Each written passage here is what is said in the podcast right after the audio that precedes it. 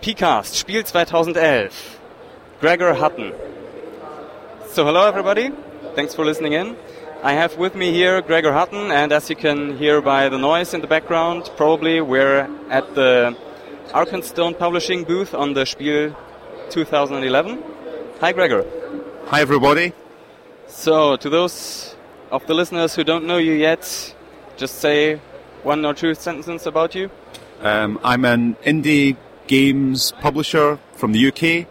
I published um, 316 Carnage Amongst the Stars, and I have a few other games as well.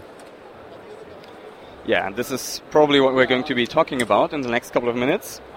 So I just have to get out my sheet where I have all the intelligent questions I want to ask you. And I'll So- have all the not intelligent answers. Huh? I'll have all the answers that make no sense. Maybe, maybe. We'll see. Okay, so, um, yeah, so how are you? How's the spiel going for you? Um, it's going really well. Uh, Thursday was quiet, but people were buying books, and it was really great talking to sort of gamers here from all over Europe. Okay. Yeah, so there are still no vacations uh, around this area at the moment. So last year there were vacations and it was really crowded. Yeah, so far no children, but one goblin. One goblin. Uh, that's that's close enough. So, um, yeah. So what's your latest creation? Um, the, the latest thing I guess I've had come out was Remember Tomorrow, which is a sort of sci-fi near future literary cyberpunk game. Um, I think it came out last year, so that's the latest thing that I have, and I've got that here in Germany with me, and I have 316 as well.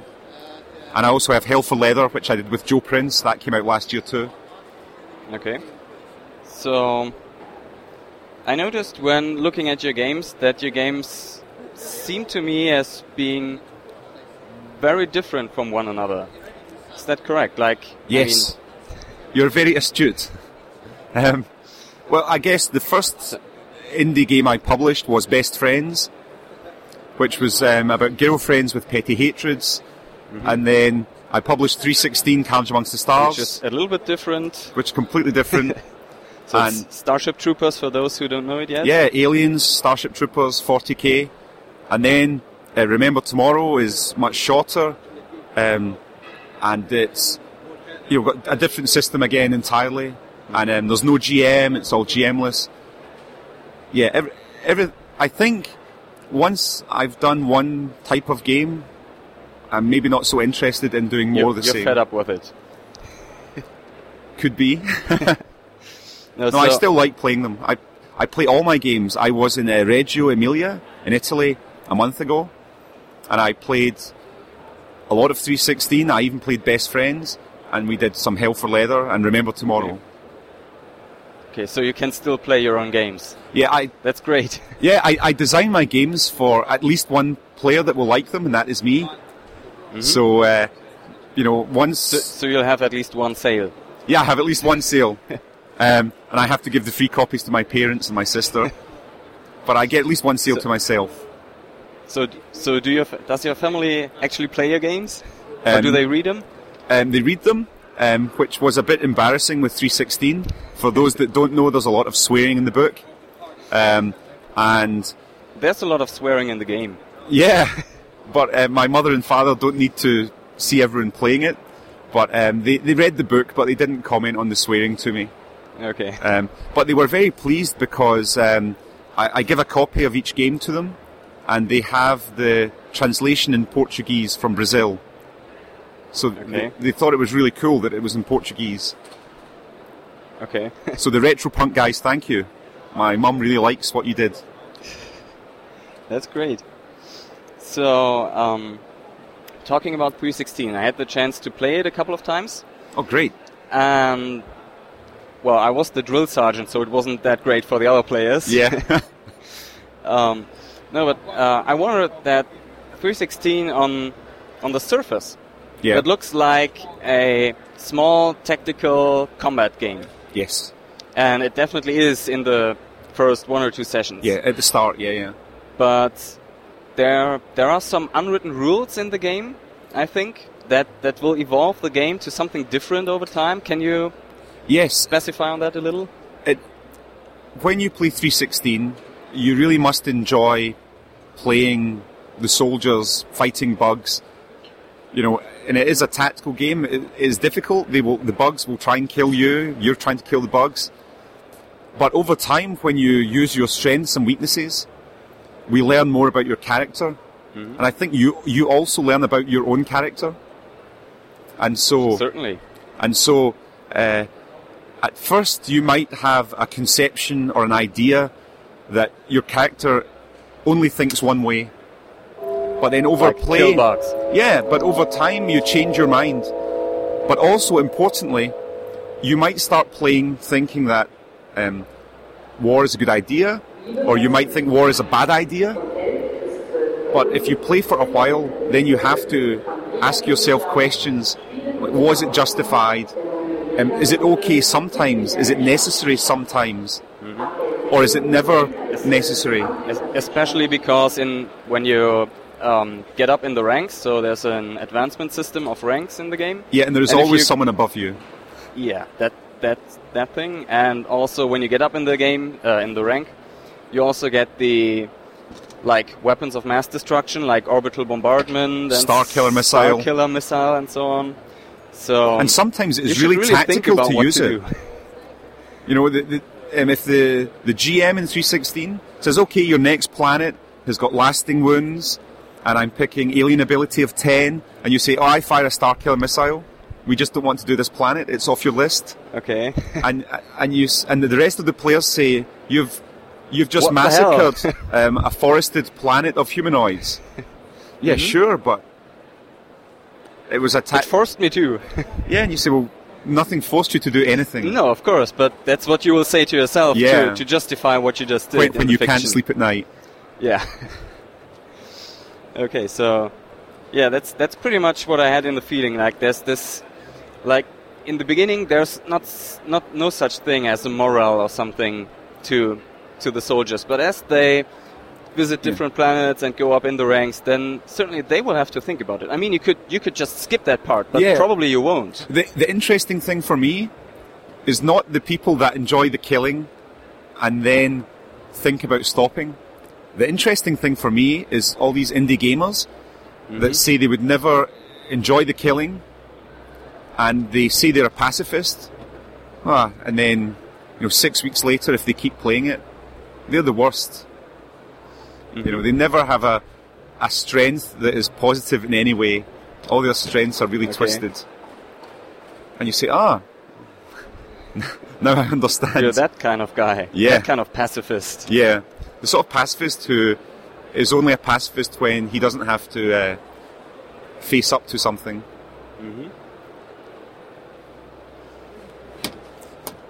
C- uh, I was just going to say, a lot of military guys don't want to. Um, they don't. You know, it's a job being in the military, mm-hmm. and they, they fight because they have to, but they don't. They don't decide who they fight. Mm. You know. So it's, it's very complicated. I don't know. I don't have a good answer. Yeah, so yeah, so that's the the two layers of 316 and as I I think I saw on your website that you're going to expand a little on the 316 like going to ancient times or Yeah, there's like a. I'm working on for a long time um, for a fantasy version Mhm. um, about tribes and you're rampaging for your god, and a Roman version where it's for the glory of Rome in sort of AD 316, sort of the time of Constantine the Great. So, yeah, I'd like to get those out, and I know people want them out. They will be out sometime. sometime in the future. So is playtesting already going on for these games or Yeah, I'm, just working on it? I'm happy with the rules, but I'm not happy with my writing. Oh, okay. So, So then I have one curious question like what's the star killer in your fantasy 360? oh, um, Is well, there going to be something like that? yeah, there, there's some equivalents, and um, it's like the wrath of your god, or um, a, a plague, or pestilence. You know, you can call down. Um, Okay. Like if you read the Bible, like they're all in there. frogs. Yeah, or well, it's plagues of locusts in the Bible, Yeah. and Sodom and Gomorrah. You know, this um, this wonderful pacifist god turns everyone to a pillar of salt. Mm-hmm. Sure, That- that that's a really like loving 316, god. Yeah. Okay. So, so maybe it's a bit. Um, I shouldn't say, but maybe it's a bit of a rant on religion. But there, I said it. So Okay.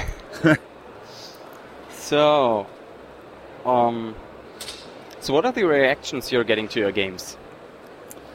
um, it's interesting. Uh, I get emails from all over the world um, from people um, that play the games, and they seem to enjoy them. I mean, other, other people. It's very interesting. Some of them, I guess, people in the indie scene. They say, "Oh, you're this famous guy that did 316," and maybe it's famous because of who I am. But I'm not really famous, but if I am famous, it's because of the book, not not the other way round. I- think I, didn't quite, um, I haven't quite been into the scene at that time, but I think 316 really, really hit it. Yeah, I was I was no one before that book. Well, okay, I, I had maybe twenty friends bought that book. You know, Okay. um, you know, people like it was funny back then. Um, before it came out, um, like there was Fred Hicks and Rob Donoghue, and you'd people like from the other side of things, you've got Ron Edwards, and you know, Emily um, Care Boss, you know, Nathan Paoletta, Kevin Allen Jr. All these guys, you know, I, I hung about with sort of Nathan and Kevin. We weren't we weren't the big names. You know, the big names were like Luke and Jared. You were in the shadow of the big names. We were in the shadow of the big names. Um, but since then, you know, if people put out um, games that people can play and people like, then you will always change. You know, people will become more well known. Certainly, yeah. Like, yeah. Like, Like, you said, Dresden Files for you know Fred Hicks, and everyone says, "Oh, he's this famous guy," but Fred worked very hard to get there. So do you, do you also get any hate mail? Like for I'm Um, just I'm just curious about that because 316 316 seems to like um, can you say polarize people? Yeah, Like they're I- either one way or the other. Well, I think the uh, the people that don't like it, um, they, They tend just to just fume quietly. okay. or even some good friends that don't like it. I think, um, like Joshua Newman said, it was literally unplayable, and I, d- I disagree with Joshua, but um, but he doesn't. It doesn't work for him. But, but that's why he wrote Shock. It's a completely different game for what he likes from sci-fi. Definitely, yeah. Yeah, so um, you know, it's, and or uh, Ben Lehman. You know, I, I love Ben and Ben's games, but I, it doesn't work for Ben. Um, he said, "Okay, sure, Yeah. why not?" There's I mean that's the I- great thing about the indie publishing scene. I mean, you can have games of all sorts of styles and you you everyone will fit something. Yeah, uh, will I- find something to fit them. You have an exclusive. I got more hate mail from having a web page about Sheryl Crow than I've ever had for my what? games. Um, Sheryl Crow, the singer, she appeared on Good Morning America with Okay. with a T-shirt that said um, something like "Get out of Iraq, Mr. Bush." And the next day, I had angry emails from the internet from Americans that had Googled Sheryl Crow and found my webpage about Okay. her. She's a musician. And at the bottom of the page, it says "Email me." and it was, you And know, they did. and you know, my, it was my email address, Gregor at GregorHutton.com. And so they, they said, oh, Sheryl Crow, for some reason, is Gregor at GregorHutton.com. So, So you have to be her manager or something. yeah. and I got emails from guys in prison and emails from um, all sorts of crazy um, nuts in America. And so I just wrote back to them saying, I don't even get this show on my TV. But, Okay. you know, sure. Nice. okay, so I think my final question would uh, question would be: Is there, apart from the fantasy and Roman 316, do you have any more things in the pipeline that might come out eventually? Yeah, I did uh, a game for the Ronnie's competition.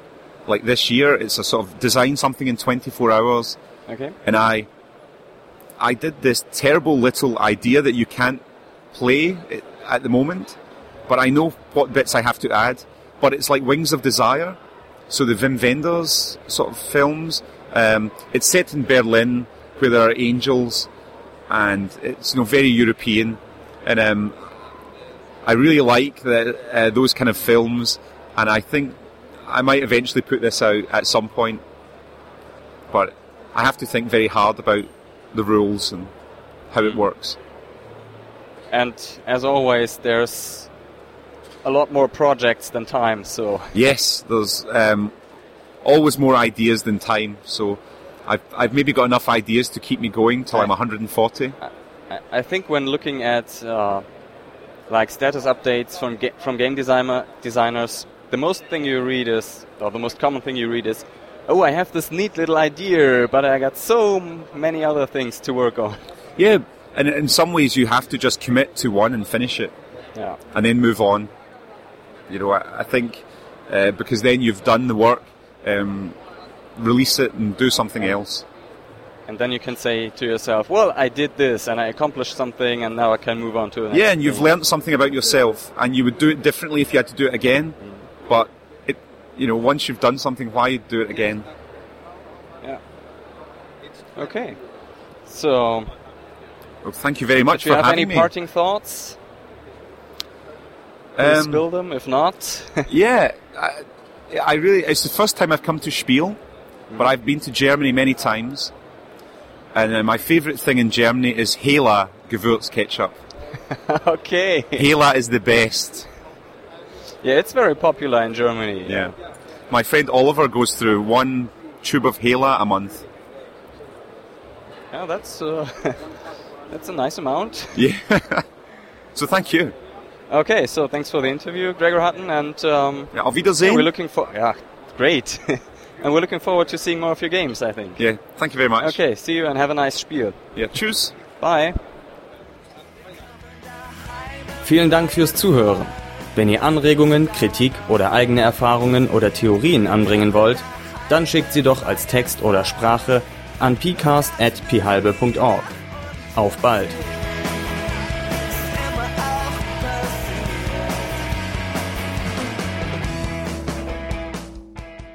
Dieser Podcast steht unter einer Creative Commons Namensnennung nicht kommerziell Weitergabe unter gleichen Bedingungen 3.0 Deutschland Lizenz. Zu finden unter creativecommons.org. Die Musik ist dem Stück Freier Fall der deutschen Band Teilzeitdenker entnommen. Zu finden unter www.teilzeitdenker.de